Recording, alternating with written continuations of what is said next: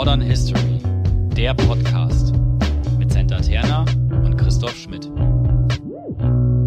Hallo und herzlich willkommen bei unserem Podcast heute, wieder in der Reihe zum Wisszeit VG.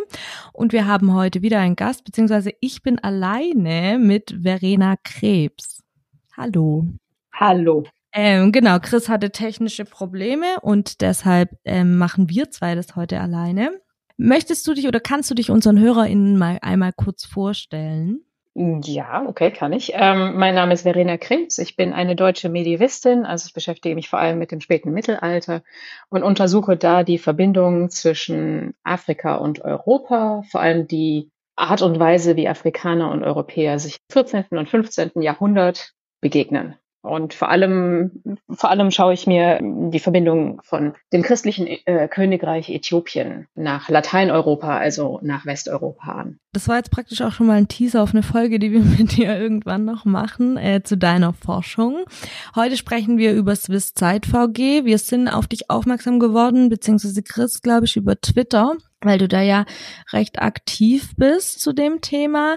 Äh, vielleicht zum Anfang aber noch die Frage, wie beziehungsweise bist du überhaupt vom WIS-Zeit VG betroffen? Also ich bin nicht klassisch vom WIS-Zeit VG betroffen, weil ich bekleide momentan eine nicht tenure-track Junior-Professur an der Ruhr-Uni Bochum. Mhm. Das heißt, ich habe drei plus drei plus nochmal ein Jahr als Beamtin auf mhm. Zeit und werde danach dann in die Arbeitslosigkeit entlassen. Es ist also eine andere Form von naja, Kettenvertrag kann man es nicht nennen, das ist eine Kettenernennung eher. Mhm. Und habe vorher drei Jahre als Postdoc in Jerusalem äh, im Rahmen eines deutsch-israelischen Forschungszentrums gearbeitet, aber als Stipendiatin und davor promoviert. Mhm. Da war ich dann auch wiederum Stipendiatin. Soll heißen, ähm, ich bin seit 2010, also die letzten 13 Jahre, auch im deutschen Wissenschaftssystem teilweise als Deutsche, die mit deutschen Geldern im Ausland bezahlt wird, aber in Form von Stipendien. Mhm. Soll heißen, ich war nie sozialversicherungspflichtig. Ja. Ich habe nie Beiträge für die Rentenkasse bislang gezahlt. Also gegenwärtig auch noch nicht. Sollte ich jetzt eine feste Professur bekommen oder äh, in die Arbeitslosigkeit entlassen werden, werde ich wahrscheinlich nachversichert. Aber da haben wir schon mal einen Faktor, wie prekär quasi auch meine Situation ist oder die Situation von äh, Menschen mit einer ähnlichen akademischen Karriere, die sich eben von einem Stipendium zu einem Stipendium zu noch einem Stipendium hangeln und dann fast 40 sind mhm. und einfach für die Rente noch nichts anhäufen konnten, noch nichts ja. zurücklegen konnten auch. Ne? Ja. Und es ist ja vollkommen unklar, ob man denn in der Wissenschaft bleibt. Ja, die ganze Reihe soll ja auch hauptsächlich einfach Stimmen zum Wisszeitvergif oder die prekären Arbeitsbedingungen allgemein in der Wissenschaft eben, die dann persönlich von ihren Erfahrungen berichten. Deshalb jetzt die Frage, ähm, wie geht's dir mit der Situation, die du jetzt gerade beschrieben hast? Wie ist deine psychische Belastung? Ähm, wie gehst du damit um? Welche Mechanismen hast du dir vielleicht auch angeeignet, um damit klarzukommen? Mhm. Ähm, vielleicht könnte man noch mal ganz kurz, äh, wie Chris auch auf mich aufmerksam geworden ja. war, darauf eingehen. Ich suche das gerade mal raus.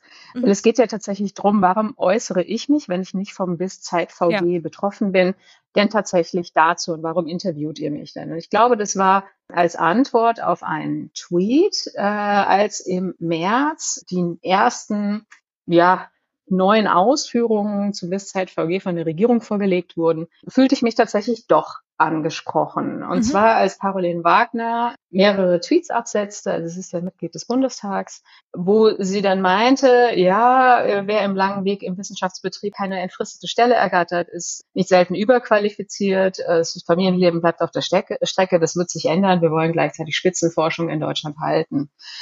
Und da saß ich zu der Zeit auf meinem Sofa in Princeton, weil ich mich für ein Jahr am Institute for Advanced Study in Princeton befand und dachte mir einfach nur, okay, das ist jetzt, also, ne, ich bin nicht wirklich Hannah, aber ich bin auch prekär situiert und habe dann dazu nur getweetet, ich habe seit 2010 den deutschen Staat um die 600.000 Euro gekostet. Mhm. Drei Jahre Promotion, drei Jahre Postdoc, fünf Jahre Non-Tenure-Track Junior Professur. Ich habe letztes Jahr den weltweit höchst dotierten Geschichtspreis gewonnen und gerade bin ich Henkel Fellow am Institute for Advanced Study in Princeton. 2024 Arbeitslosigkeit in Deutschland. Und dann meinte ich eben nur noch in einem zweiten Tweet, dann bleibt eben nur noch Bewerbung oder Abwanderung ins Ausland. Schade um die Steuergelder. Ja. Ne? Ich bin sehr, sehr, sehr teuer ausgebildet worden in Deutschland mit deutschen Steuergeldern. Ja. Und so wie es jetzt gerade ausschaut, bleibt kein anderer Weg, als dass ich tatsächlich ins Ausland gehen muss. Mhm. Das finde ich einfach tatsächlich auch als Arbeiterkind ein bisschen traurig. Ne? Mhm. Weil ich habe Deutschland viel zu verdanken oder dem deutschen Wissenschaftssystem. Aber so wie es momentan ausschaut, werde ich hier einfach nicht bleiben können, weil ich nicht in dieses System reinpasse. Mhm. Ähm, und das ist eben, glaube ich, komplementär zu dem Diskurs über das Witzzeit VG, dass es eben auch viele Leute gibt, die eben quergehen in der Forschung. Und gleichzeitig ist aber äh, beansprucht die Regierung oder beanspruchen Menschen, die momentan für das BNBF also das Bundesministerium für Bildung und Forschung, sprechen. Die beanspruchen für sich zu behaupten, sie wollen mit diesen Reformen die besten Köpfe in Deutschland halten und dafür sorgen, dass niemand das System verstopft.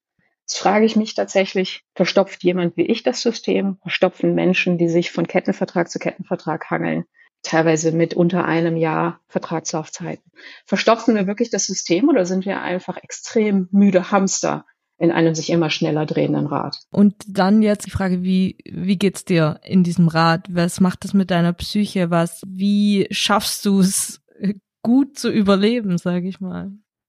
Es ist schwer, ne? Ich möchte da nicht lügen. Es ist wirklich, wirklich, wirklich schwer. Was mich, ich kann immer ja auch nur aus meinem persönlich gelebten Realität sprechen für mich sprechen. Was mich die letzten Jahre umgehauen hat, ist der enorme Whiplash. Ähm, wie sagt man das denn auf Deutsch? Also kein Schleudertrauma, aber es ist halt quasi, es geht vor und zurück mhm. und extrem schnell. Ne? Und das macht Sachen auch mit dem eigenen Kopf, das macht Sachen mit dem Selbstbewusstsein. Wenn ich das vielleicht mal ausführen könnte, wie gesagt, ja. ich forsche zu Äthiopien und Europa im späten Mittelalter aber nicht aus der Perspektive, wie das schon seit Jahrzehnten gemacht wird, nämlich europäische Sichten auf Afrikaner im Zeitalter der sogenannten Entdeckungen oder der europäischen Eroberungen oder wie auch immer man das nennen möchte, sondern tatsächlich wie afrikanische Königreiche und afrikanische Gesandte Europa wahrnehmen ja, ich habe ein Buch dazu geschrieben, wie zum Beispiel das äh, christliche Königreich der Salomonen in Äthiopien seine Gesandten nach Europa schickt und der Forschungskonsens bis hin zum enzyklopädalen Level, also tatsächlich wirklich absolut etabliert war bislang,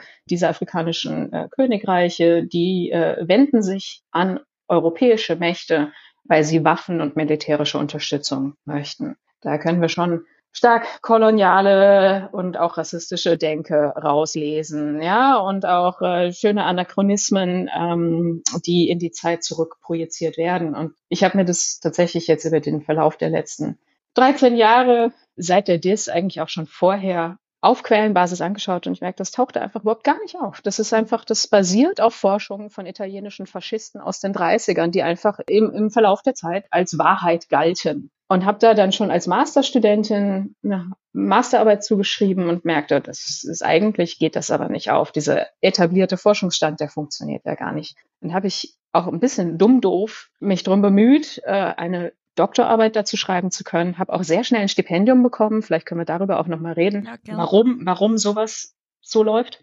Habe also relativ schnell ein Stipendium dazu bekommen und habe dann auch in Äthiopien zur Hälfte im Rahmen einer Kuditel äh, promoviert. Und da stellt sich sowas. Das ist kompletter Bullshit, muss man einfach mal so sagen. Der Forschungsstand ist nicht in den Quellen wiedergespiegelt. Was ich aber im Rahmen der Doktorarbeit nicht wirklich beantworten konnte und was furchtbar schwierig ist, wenn der Forschungsstand so hart etabliert ist über solch viele Jahrzehnte, ist, es ist relativ einfach zu sagen, okay, das ist Mist, aber ein Alternativangebot anzubieten. Also warum schicken salomonische Könige ihre Gesandten immer und immer und immer wieder nach Italien? Das hat noch ein paar Jahre gedauert. Da habe ich dann auch nach Ende der DIS immer noch weiter drüber nachgedacht, weil ich konnte im Rahmen der DIS feststellen, okay, das stimmt einfach nicht. Mhm. Aber ich hatte kein Gegenangebot. Also ich konnte sagen, die schicken ihre Gesandten nicht nach Europa, weil sie Waffen wollen oder militärische Unterstützung. Ich konnte aber nicht sagen, was denn die Motivation tatsächlich ist. Und das kam dann erst im Verlauf der nächsten sechs Jahre. Ich habe also sechs Jahre nach der DIS immer noch über die DIS nachgedacht ja. und über das Forschungsthema der DIS. Und habe dann tatsächlich, und das geht dann komplett quer zum deutschen Wissenschaftssystem, die DIS in die Tonne getreten, obwohl die mit einer Summa Cum Laude bewertet war. Also es war keine schlechte Diss. Mhm. Und habe ein komplett neues Buch geschrieben, wo all meine Hypothesen und meine auch ja quasi Beweisführungen darüber, warum ich denke, dass die äthiopischen Gesandten sich nach Europa, äh, warum die nach Europa geschickt worden sind, habe ich das dargelegt, basierend auf diesen weiteren sechs Jahren drüber nachdenken. Mhm. Das ist, wie amerikanische Kollegen ihre Bücher publizieren. Ja, man schreibt eine Diss und dann hat man um die sechs Jahre meistens Zeit, um daraus nochmal ein Buch zu machen, das meistens ein ganz eigenständiges Werk Forschung ist. Mhm. Und so habe ich das dann eben auch gemacht. Und einerseits hat es mich fast meine akademische Karriere in Deutschland gekostet. Andererseits habe ich den höchst dotierten Geschichtspreis der Welt. Unter anderem für diese Forschung nicht nur, sondern ich habe das auch für meinen, wie man mir sagte, eben fast schon, ja, muss man sagen, politische Vorbildfunktion, weil ich immer darauf beharrt habe. Wir müssen unsere Sicht auf das Mittelalter verbreitern. Wir müssen das ausdehnen. Ich habe ganz viele ähm, Panels auf großen Kongressen organisiert und Forschungsgelder für quasi europäisch-afrikanische Kooperationen etc. eingeworben, um afrikanische äh, Forschende unter anderem auch an europäische ähm, ja, Kongresse oder an westliche Kongresse bringen zu können. Aber auf jeden Fall unter anderem für dieses Buch nicht nur, aber unter anderem auch. Habe ich dann diesen Dan David Preis gewonnen. Und gleichzeitig stand ich ein Jahr vorher in Deutschland vor der Arbeitslosigkeit, weil ich nicht etwas gemacht habe, was in das deutsche System passt, ja. weil ich einfach weiter an dem Forschungsthema der DIS geforscht habe und ein komplett neues Buch geschrieben habe, das unter anderem auf den Forschungen der DIS, aber eben nicht nur beruht. Es ist einfach ein extrem, es geht extrem hin und her. Ne? In Deutschland mhm. bist du, wird dir signalisiert, du bist nicht verwertbar, das, was du machst, ist problematisch. Warum zum Teufel, Frau Krebs, arbeiten Sie denn eigentlich immer noch daran? Warum ist denn die DIS nicht draußen? Auch wenn die DIS als Mikrofisch publiziert war, aber warum ist die DIS denn nicht publiziert? Nicht so, weil mir relativ schnell schon klar war, solange ich keinen Alternativvorschlag, keine Lösung anbieten kann, möchte ich das nicht in der Welt sehen. Ich möchte keine minimal veränderte Dis als Buch publizieren, die keine bessere Lösung anbieten kann. Mhm. Und das konnte ich eben nur nach sechs weiteren Jahren Forschung und drüber nachdenken und Neuschreibens. Ne? Das macht Sachen mit einem, wenn man einerseits der festen Überzeugung ist, ich habe eine gewisse moralische Verantwortung, hier nicht etwas, was halbgar ist, in die Welt zu entlassen, unter anderem, weil da das koloniale Erbe so stark auch die Forschung beeinflusst hat. Ja, das muss man ordentlich machen, weil da ist auch eine gewisse Verpflichtung, dass man hier nicht voreilig irgendeinen Mist in die Welt als neue, in Anführungszeichen, Wahrheit entlässt. Und vor allem, wenn man sich so hart gegen den Forschungsstand wendet, dann muss man auch tatsächlich sicher gehen, dass die eigenen Thesen wasserdicht sind. Ja? Und das geht aber erst nach einigen Jahren weiteren Nachdenkens. So, und jetzt kommen wir zurück auf das Wisszeit VG. Im Rahmen der Vorschläge, die jetzt im Raum stehen, wäre Forschung wie meine einfach überhaupt gar nicht möglich. Ich will jetzt nicht behaupten, dass jeder diesen Weg gehen sollte. Weiß Gott nicht, bitte nicht, weil es ist irgendwann auch tatsächlich, wo man sich denkt, ich möchte jemals wieder über etwas anderes schreiben. Bitte, bitte, bitte lasst mich. Ich bin es leid. Aber andererseits, gute Forschung braucht eben auch Zeit. Und gute Forschung, die sich gegen etabliertes Wissen richtet und tatsächlich neue Horizonte auftut, die eckt mitunter auch so sehr an, dass die Publikation von Artikeln und auch von Büchern durch den Peer-Review-Prozess lange dauern kann. Wenn ich dann also sehe, da sind Vorschläge, die im Raum standen, ja, zwei Jahre nach dem Postdoc sind genug, um klarzustellen, ob man denn für die Wissenschaft geeignet ist, ob man denn eine gute Publikationsrecord hat. Zwei Jahre nach dem Ende der DIS hatte ich nichts draußen, weil ich hatte fünf Artikel eingereicht bei internationalen Journals, die allesamt zurückgingen mhm. mit der Begründung, was die Autorin oder der Autor, es ist ja alles anonym, was sie vorschlägt, das richtet sich gegen den Forschungsstand, das ist einfach nicht haltbar. Und es war nur in dem Moment publizierbar, in dem das Buch rauskam, weil das so sehr den bisherigen Forschungsstand unter Beschuss genommen hat, dass danach dann auch alles aus den Artikeln plötzlich als neue Sicht galt, ja? Mhm. So, aber äh, das ist eben tatsächlich, wenn ich dann höre, ja, nach zwei Jahren stellt man unter Beweis, ob man für die Wissenschaft geeignet ist oder nicht. Ja, also wenn man nicht aneckt. Ja, ja, genau. Wenn man nicht sich gegen auch etabliertes Wissen richtet oder vielleicht gegen Machtstrukturen. Das kann ja auch sein, dass tatsächlich äh, man mit seiner Forschung gewissen mächtigen Leuten auf die Füße tritt mhm. und dass das dann blockiert wird. Mhm. Deswegen hatte ich mich da eben auch bei Twitter zu geäußert. Obwohl ich sonst eigentlich nicht viel im deutschen Wissenschaftsdiskurs auf Twitter unterwegs bin, weil ich eben vornehmlich auf Englisch publiziere. Aber da wurde ich dann auch ein bisschen sauer mhm. oder dachte mir, okay, das ist einfach auch eine gewisse Form von Kurzsichtigkeit. Weil so fördert man keine Spitzenforschung, so fordert man Konformität. Mhm. Okay, mehrere Fragen. ähm, zum einen die Frage, was macht das auch mit deinem, also du hattest vorher schon angedeutet, Selbstbewusstsein, wenn du eben diese Ablehnung ja die ganze Zeit erfährst, bis zu einem bestimmten Punkt und dann schlägt es praktisch ja um, aber bis zu dem Punkt, der ja auch relativ lang ist, um sowas mhm. auszuhalten. Also jetzt nicht lang im Sinn von, du bist langsam oder sowas, gar nicht, aber lang, um sowas auszuhalten. Was macht es mit deinem Selbstbewusstsein? Warst du an dem Punkt zu sagen, ich schmeiß hin?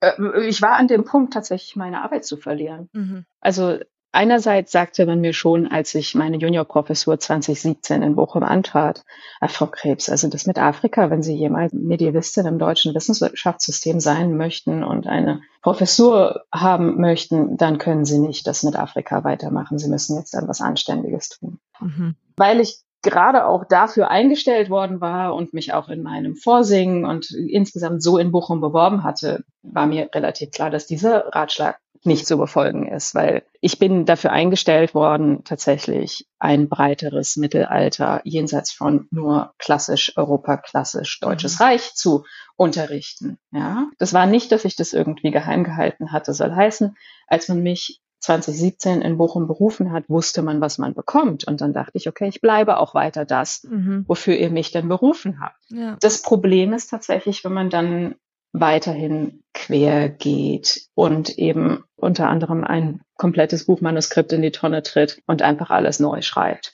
Und das dauert eben seine Zeit. Und wenn man das dann vor allem aus gewissen auch wissenschaftspolitischen Gründen auf Englisch schreibt und in einem amerikanischen oder britischen Verlag veröffentlicht, weil wenn ich über äthiopische Geschichte schreibe, dann sollte ich das auch auf die Art und Weise tun, die am ehesten äthiopischen Kollegen und Kolleginnen zugänglich ist. Und das ist eben nicht auf Deutsch, das ist auf Englisch. Mhm. Damit geht man aber eben mehr quer. Und äh, ich hatte ja eben gesagt, so eine Ernennung ist drei plus drei plus ein Jahr. Und am Ende meines dritten Jahres, ja, am Ende dieser ersten Phase, mhm. lag eben das Buch noch nicht vor. Ähm, es war kurz davor vorzulegen, aber es lag noch nicht vor. Und da wurde die Luft wirklich plötzlich extrem dünn. Und ich habe das, wie man mir sagt, durchschlagkräftigste Kapitel des Buches geschrieben in der festen Annahme, dass ich meinen Job verliere. Und das war im Sommer 2020. Ich glaube, wir erinnern uns alle, Sommer 2020 war alles besonders. Ja. Im Nachhinein denkt man sich, okay, wir, wissen, wir wussten nicht, was alles noch kommen konnte. Ja.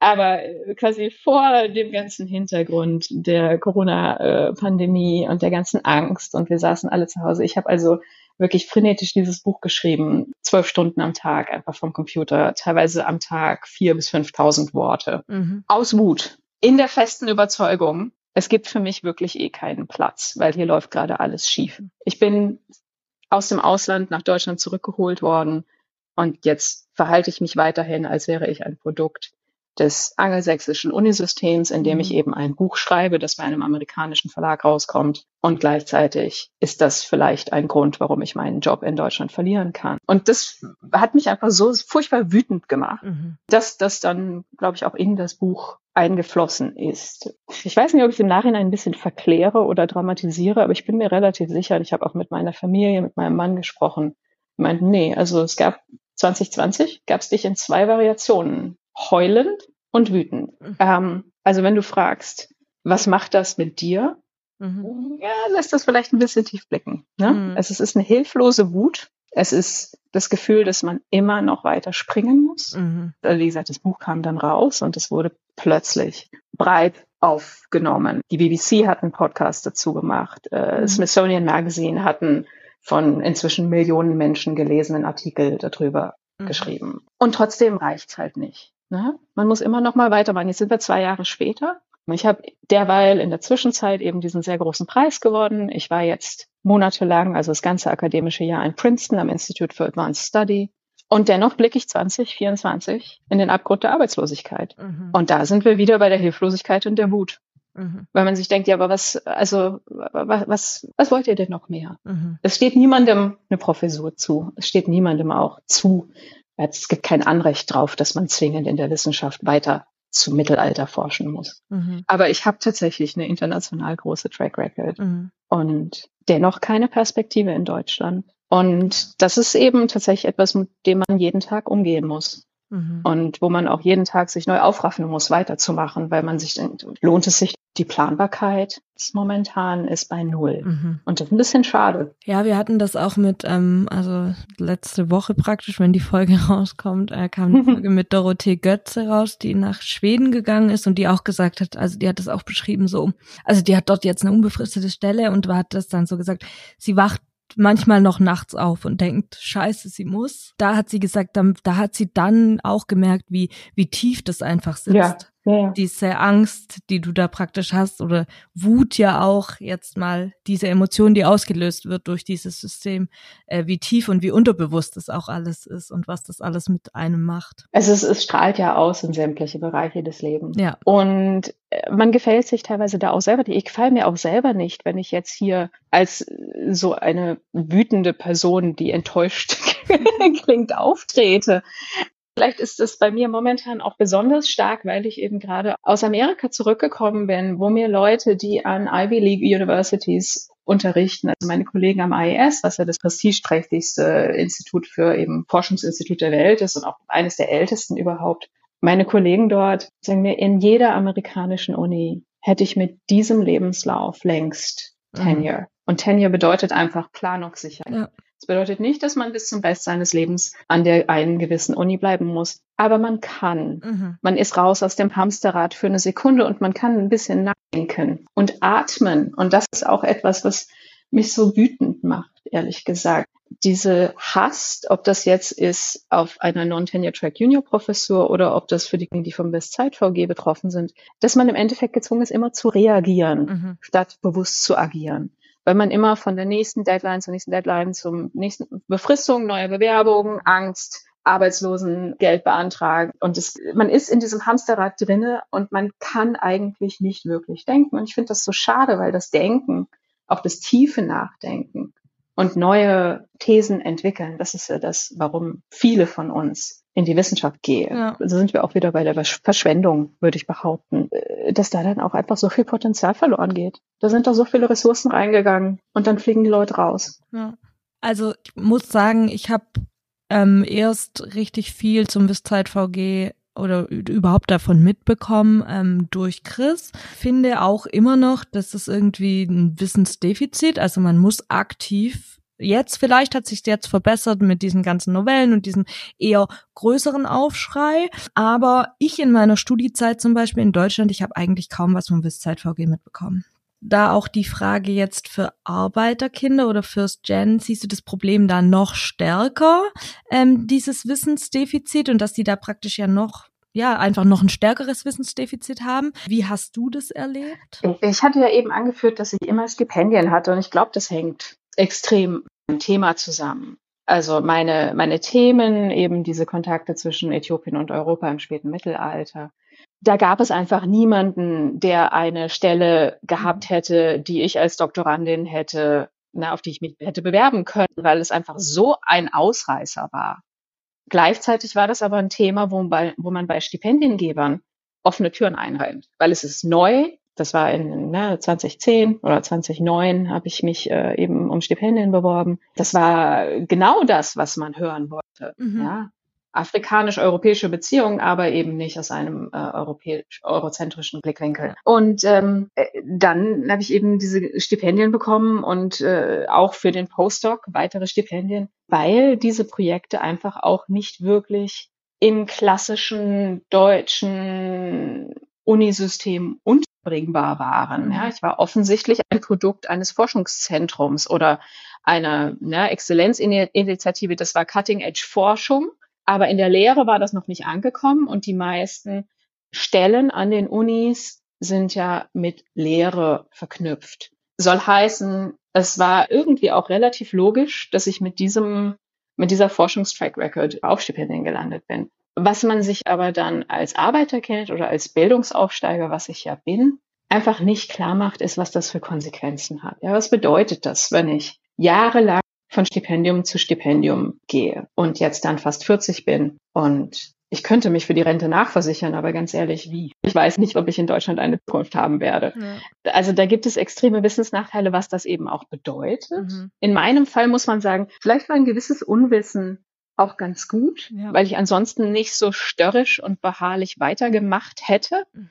Auch getrieben von so einem gewissen, nee, was ich mache, das erscheint mir, also es gibt hier in der Forschung etwas, was offensichtlich wirklich harmful, was wirklich eine falsche Forschungs- in Anführungszeichen Wahrheit ist, mhm. die extrem kolonialistisch und rassistisch aufgeladen ist. Und ich kann hier einen kleinen Teil tun, das zu beheben mhm. oder hier dem entgegenzuwirken. Ja? Mhm. So sah ich das im Rahmen meines DIS-Vorhabens eigentlich, weil ich eben wusste, okay, das ist nicht auf die Quellen gestürzt. Die Quellen sind in Sprachen, die ich zum Großteil lesen kann oder in, in, Sprachen, die ich alle lesen kann. Hier kann ich etwas beisteuern mit den Möglichkeiten, die ich denn habe. Mhm. Aber da gehört halt eben auch eine gewisse Störrigkeit und eine mhm. gewisse mhm. auch also Naivität dazu. Und ich glaube tatsächlich, als Bildungsaufsteiger ist man da noch mal stärker von betroffen, weil einem vielleicht niemand sagt, oh Kind, eigentlich, also denk mal an deine Zukunft strategisch, ähm, beförderst du dich damit gerade eigentlich ins Aus. Du bist jetzt gerade noch für Stipendien, bist du ziemlich interessant, aber was soll denn danach kommen? Genau der Rat, den mir ein Kollege eben 2017 gab, von wegen, wenn Sie mal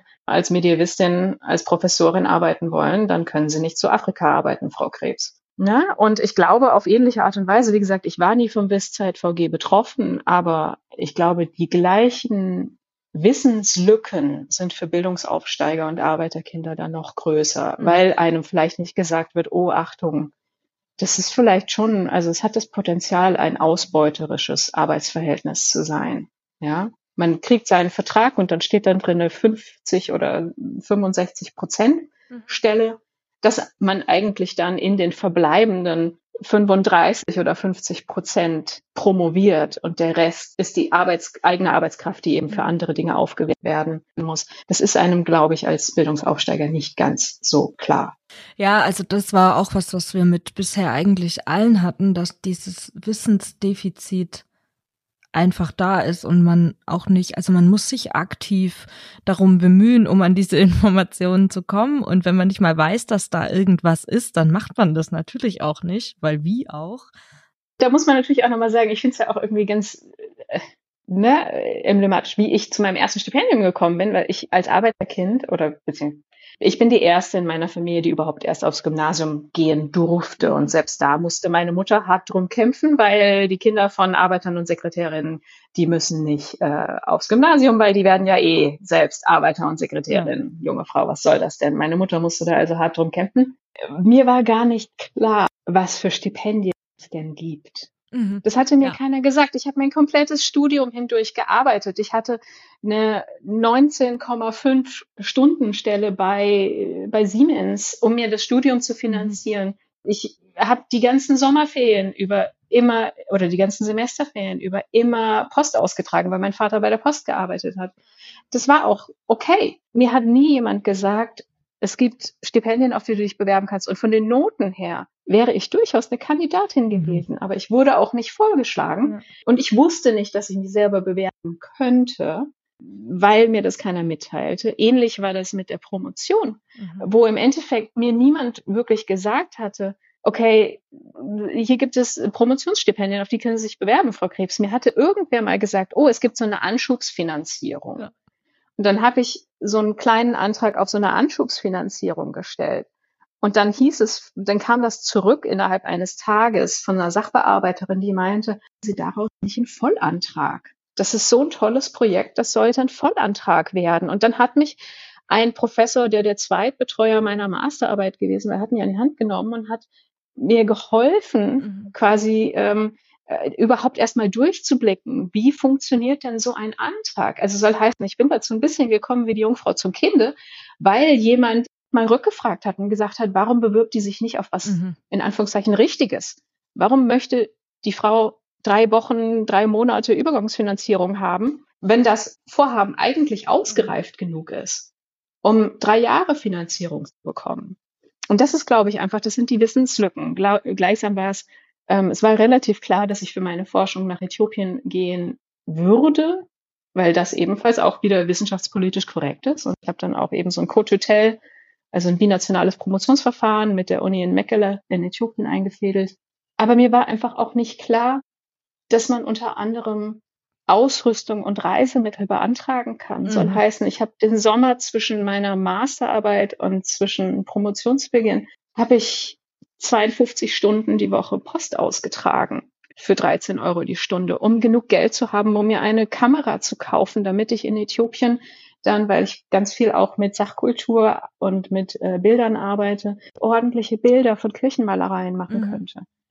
Und dann hat mir dann, als ich das Promotionsstudium angefangen habe oder als ich dann diesen, dieses Stipendium hatte, hatten mir gesagt, ja, aber Frau Krebs, Sie müssen die Kamera, Kamera doch nicht selber kaufen. Das kann doch, kann doch das Exzellenzcluster für Sie tun. Mhm. Und ich fiel fast von meinem Stuhl, weil das nicht klar war, dass man sich nicht selber um sowas kümmern muss. Mhm. Und das ist, glaube ich, einfach ein gutes Beispiel für auch das Wissensdefizit, ne? Ja. Dass ich im Endeffekt einen ganzen Sommer durchgearbeitet hatte. Ja weil ich dachte, um promovieren zu können, muss ich erstmal Geld haben, das ich sonst nicht habe, mhm. weil promovieren für jemanden wie mich ein teurer Spaß ist, mhm. im Elternhaus, aus dem ich denn komme, dann ist es nicht logisch, dass man mit 25 von seinen Eltern immer noch unterstützt wird.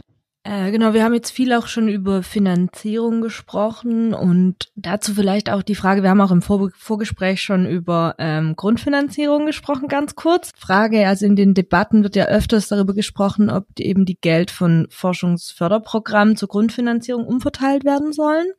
Ähm, wie siehst du das Ganze? Aber auch generell die Frage nach Grundfinanzierung und Unbefristung und dem, wie es jetzt im Entwurf beispielsweise ist ich glaube, aus meiner Perspektive, die halt eben wirklich eine relativ spezifische ist, sehe ich einen potenziellen Fallstrick, nämlich, dass wenn die Gelder dann tatsächlich an Lehrstühle und Institute gehen, dass sie im Zweifel innerhalb des Systems, das ja doch sehr hierarchisch gegliedert ist, dafür genutzt werden, dass der Status quo sich selbst äh, reproduziert und ich glaube tatsächlich, also so problematisch Drittmittel und Stipendien auch sein können, dass sie eine Möglichkeit bieten, eben für Ausreißer, zumindest für ein paar Jahre, sich zu etablieren und sichtbar zu werden und, und, und klar zu machen, dass Forschung, die in Anführungszeichen neu und anders ist, durchaus ebenfalls valide ist. Ja? Dass man einfach sicher gehen muss, ja, dass damit die, die Diversität im Unisystem gefördert statt eingeschränkt wird. Weil wir haben ja jetzt schon ein enormes Problem, was die Diversität tatsächlich auf professoralem Level betrifft. Äh, wenn man sich anschaut, da gab es vor zwei Jahren, glaube ich, eine Studie, eine von 100, die sich im deutschen Wissenschaftssystem befindet, hat eine Laufbahn wie ich. Also eine von 100 sind Bildungsaufsteiger bis zur Promotion, bis zur abgeschlossenen. Das wird dann noch mal weitaus geringer höher geht, ja. Also soll heißen, ich bin jetzt schon eine von 0, mhm. und ich bin eine weiße deutsche Frau. Ich bin Bildungsaufsteigerin, aber ich habe keinen Migrationshintergrund. Deutsch ist meine Muttersprache, auch wenn ich von Hause aus ein anderes Deutsch spreche als Bildungsbürgerinnen. Was man, glaube ich, auch nicht vernachlässigen darf, solche Soziolekte, ja, ja und Habitus. Ja. Und dass man da dann eben schauen muss, reproduziert mhm. sich dieses bislang extrem weiße, in den Geschichtswissenschaften zum Teil auch in eine Genderrichtung statistisch lehnende System, reproduziert sich das weiterhin selbst? Oder wenn wir eben so eine Grundfinanzierung bereitstellen, dass hier dann jetzt auch mhm. andere Stimmen, Menschen mit anderen Background, anderen Hintergründen, dass die unterkommen können. Ja, weil die Frage ist ja immer noch im Zweifel, wer stellt wen ein? Ja.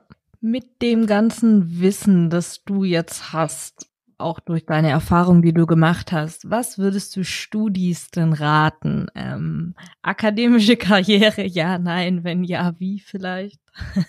es ist wirklich, wirklich schwierig. Also ähm, der ganz große Teil meiner Studierenden in Bochum die meine Seminare besucht haben und dann hinterher auch eine Abschlussarbeit oder Qualifikationsarbeit bei mir geschrieben haben. Auch aufgrund meiner Themen, weil ich zum Beispiel dann eine globale Geschichte der Pest im 14. Jahrhundert unterrichte, die unter anderem auch arabische äh, Quellen in Betracht zieht und schaut, was passiert denn eigentlich in Ägypten im 14. Jahrhundert. Der ganz große Teil der Studierenden, die eben quasi da mich als Betreuerin gewählt haben, sind ebenfalls First Generation. Viele sind Bildungsaufsteiger. Ein großer Prozentsatz hat ebenfalls sogar noch Migrationshintergrund. Und da ist es tatsächlich dann eine Gewissensfrage. Und die hat sich zum Teil auch nicht gestellt, weil für meine Studierenden, die bei mir eine Abschlussarbeit geschrieben haben, zum ganz großen Teil klar war, machen den Master of Education zu Ende und dann werden sie Lehrer gymnasial. Sie gehen ins, ins Lehramt und das ist auch, finde ich, der einzige gewissenhafte Ratschlag, den man äh, geben kann, weil vor meinem eigenen, ja, vor meiner eigenen Forschungsvita und es bricht mir das Herz, weil ich liebe meinen Job. Das ist ein immenses Privileg. Dass ich, ob jetzt nach Äthiopien oder nach Israel oder sonst wohin, wo ich dann länger gelebt habe, dass das ein enormes Privileg ist, mhm. das machen zu können und dafür auch noch bezahlt zu werden, auch wenn die Bezahlung zum Teil nicht so großartig ist. Also gerade für jemanden mit meinem Hintergrund ist es einfach, da weiß ich zu schätzen, dass das nicht die Norm ist. Mhm. Keine der Menschen in meinem direkten Umfeld durfte je solch ein Privileg mhm. genießen. Ja, das weiß ich zu schätzen. Und dennoch, man kann niemandem eigentlich guten Gewissens raten, dass er sich dieser Unsicherheit und dieser Wut und dieser Hilflosigkeit freiwillig aussetzt. Das ist jetzt nicht so optimistisch. ja, aber wenn die Situation halt so ist, ich meine, ja. Ja, also ich meine, im Endeffekt, was man im Zweifel noch raten kann, was ich auch Studierenden geraten habe, ist, der ganz große Teil meiner Studierenden studiert im Master of Education. Das soll heißen, die sind dann fertige Lehrämtler und können dann ins Gymnasiallehramt weitergehen. Wenn es möglich ist, Stipendien gattern für eine Promotion und dann gleichzeitig der Doktortitel hinterher im Gymnasiallehramt auch noch hilft mhm. und vielleicht dazu führt, dass man in einer höheren Lohnstufe landet, dann kann ich das schon empfehlen, ja. Also ich wünschte, ich könnte es, ich könnte es guten Gewissens empfehlen, aber wenn ich nicht mhm. weiß, ob es für mich eine Zukunft im deutschen Wissenschaftssystem gibt, kann ich nicht für das deutsche Wissenschaftssystem Doktorandinnen produzieren. Ja, wenn dann praktisch mit Backup-Plan, wie jetzt beispielsweise zu sagen, ja, auf Education, dann kann man es probieren ähm, ja. und hat aber was, wo man praktisch ja drauf zurückfallen kann, was keine schlechte Alternative in dem Fall ja ist. Genau, also gerade eben, wenn man ein Bildungsaufsteiger ist, ist das ja ein riesiger, riesiger Sprung, sozial ja. wie finanziell.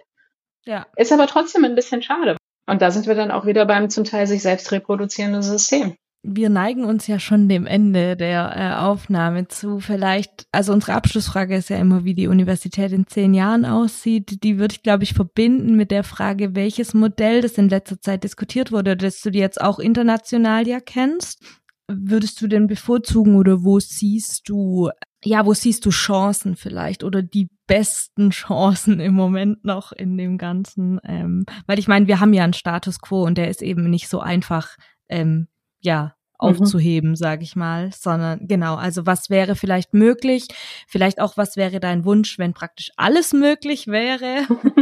ja. Ja, das ist wirklich schwierig. Ähm, ich kann nicht hell sehen, das möchte ich auch nicht können, aber äh, was ich aus Kontakten mit meinen Kolleginnen im Ausland so mitbekommen habe, also wenn wir tatsächlich Deutschland als Forschungsstandort für weltweit führende Forschung ausbauen möchten und das jetzt als Geisteswissenschaftlerin gesprochen, dann müsste man eben schauen, ob man sich vielleicht von den Franzosen was abschaut, wie zum Beispiel Forschungseinrichtungen wie das CNRS, wo wirklich nur Forschung betrieben wird auf einem sehr, mhm. sehr hohen Niveau und keine Lehre. Das ist dann eine sehr robuste mhm. Struktur. Ja, das sind dann, mhm. da können dann auch Menschen, die quer gehen, gut unterkommen. Das tun sie in Frankreich jetzt schon. Ich sehe bei den Amerikanern oder im amerikanischen System zum Beispiel, was ein großer Pluspunkt für mich ist, da gibt es Postdocs, die aber in einer Forschungsinstitution oder in einem Department sind, aber eben nicht einem Mitarbeiter zugeordnet sind. Also sie sind nicht Assistenten von X, sondern sie arbeiten halt tatsächlich im Department of X. Das mhm. sind einfach ganz andere Machtgefälle. Das sorgt auch, glaube ich, für eine größere Freiheit, was Forschung betrifft, tatsächlich und Eigenständigkeit. Mhm. Aber dieses System funktioniert gleichzeitig eben nur, wenn ich Leuten dann relativ früh, auch schon nach der Pro äh, Promotion und nach dem ersten, zweiten Postdoc, eine Perspektive gebe, nämlich so ein Tenure-Track-System, was in Deutschland mhm. ja nur bedingt übernommen worden ist. Sonst hätten wir nicht so viele Junior-Professuren ohne Tenure-Track. Das soll jetzt mhm. ja auch geändert werden, aber ich sehe es wirklich als hochgradig problematisch an. Ich würde mir einfach wünschen, dass man abwägt, ja, was man denn tatsächlich möchte. will ich führende Forschung haben, dann muss ich da rein investieren. Möchte ich hervorragende Lehre haben, muss ich auch da rein investieren.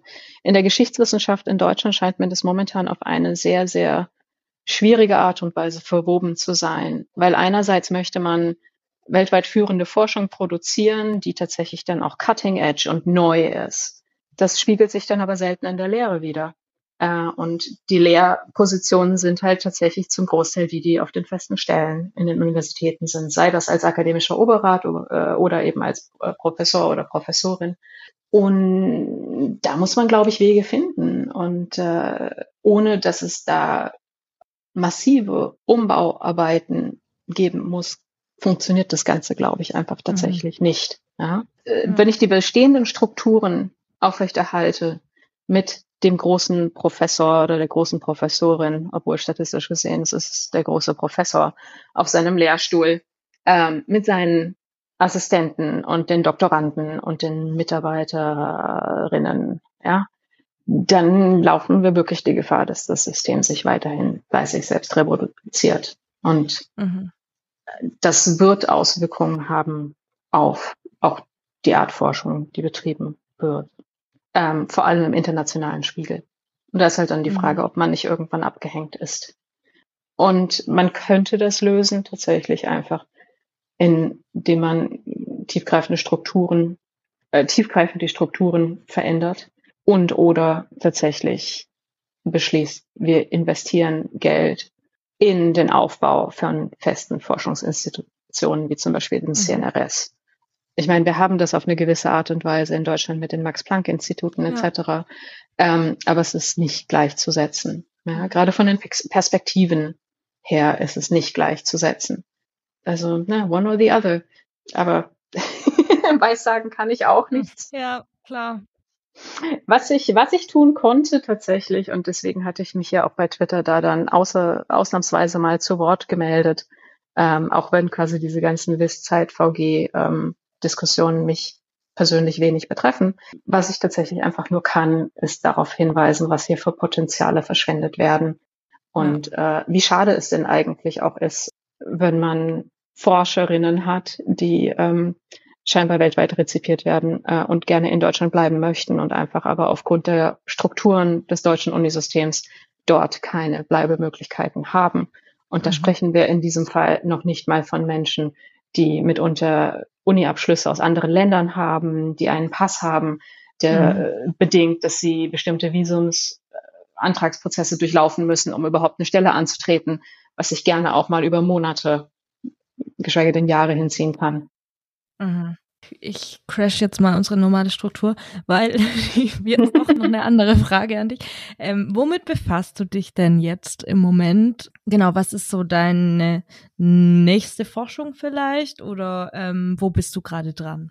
Wo bin ich gerade dran? Ich habe einen Vertrag für ein äh, zweites Buch. Also ich habe einerseits, ich habe letzte Woche gerade erst ein Handbuch für die Cambridge University Press für die Global Middle Ages Series geschrieben ähm, und eingereicht. Also da habe ich jetzt im Endeffekt anderthalb Bücher schon ähm, mhm. und habe jetzt einen Vertrag noch für das quasi dann zweieinhalbste Buch. Das steht bei der University of Pennsylvania Press, was für Mittelalter ein ganz hervorragender Verlag ist, für deren Medieval History Serie unter Vertrag. Das wird heißen Africa Collecting Europe, Power and Patronage in Solomonic Ethiopia in the Late Middle Ages. Man sieht, wir bleiben in Äthiopien. Ja. Damit begehe ich äh, im deutschen System schon wieder eine Todsünde. Ja, Todsünde, Frau Krebs, Sie müssen doch habilitieren, wo ich mir denke, nein, ich bin habilitationsäquivalent. Ich habe bereits eine Zwischenevaluation einer Juniorprofessur durchlaufen und entweder das bedeutet, ich bin habil äquivalent oder ich bin es nicht. Und ich bin es, mhm. deswegen mache ich keine habil weil tatsächlich das ist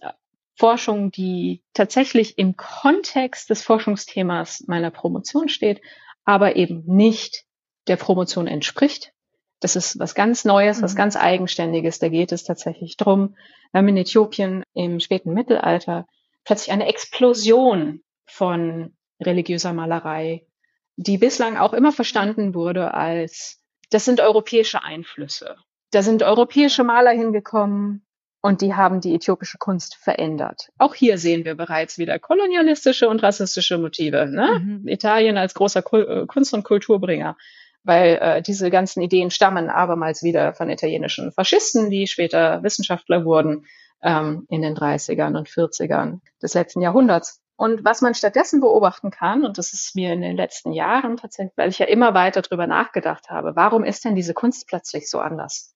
Stellt sich raus, nein, das sind tatsächlich gewisse lokale Überbietungsprozesse. Da haben wir ein, eine Hofkultur, in der plötzlich sehr, sehr viel mehr Macht breiter verteilt wird und wo lokale Adlige und lokale Eliten plötzlich einen großen Zugang zu Ressourcen haben, die sie nutzen, um religiöse Güter zu stiften, unter anderem Ikonen. Mhm. Und da finden wir einerseits dann eine Explosion an Farben, aber wir finden auch eine Explosion an Formen, an Stilen, an Ikonografien, weil tatsächlich man seine eigene Weltläufigkeit und seine eigenen ja, äh, Mittel, die einem zur Verfügung stellen, die Ressourcen, sowohl finanzieller Natur als auch eben künstlerischer Natur, so präsentieren kann. Und das ist eine radikal andere Sicht auf diese Kunst als tatsächlich das bislang bestehende, fest etablierte Narrativ von italienische Meister gehen nach Äthiopien und verändern die lokale Kunst. Nein, es sind lokale äthiopische Eliten, die tatsächlich als Zeichen ihres eigenen aufblühenden Wohlstands Überbietungsprozesse, ja, sich in Überbietungsprozessen befinden und so die Kunst des Landes tiefgreifend verändern. Und das steht halt, wie gesagt, unter Vertrag äh, bei der University of Pennsylvania Press. Und ich finde, das Buch sollte ich schreiben, auch wenn man mir in Deutschland abermals sagt, Frau Krebs, das können Sie doch nicht tun. Ja, herzlichen Glückwunsch dazu auf jeden Fall. danke. Wir werden auf jeden Fall noch mit dir über deine Forschung in einer anderen Folge sprechen. Aber danke für heute und danke für deine Einblicke. Danke. Tschüss. Falls ihr Kritik an uns oder Fragen habt. Oder Lob. Gerne auch Lob. Oder Themenwünsche. Gast sein wollt dann dürft ihr euch gerne bei uns melden, entweder auf Twitter unter houseofmodhist oder ihr könnt uns eine E-Mail schreiben. Dort ist unsere E-Mail-Adresse houseofmodernhistory at gmail.com. Genau, steht beides in der Beschreibung unten drin. Wir freuen uns auf Feedback. Bis zum nächsten Mal.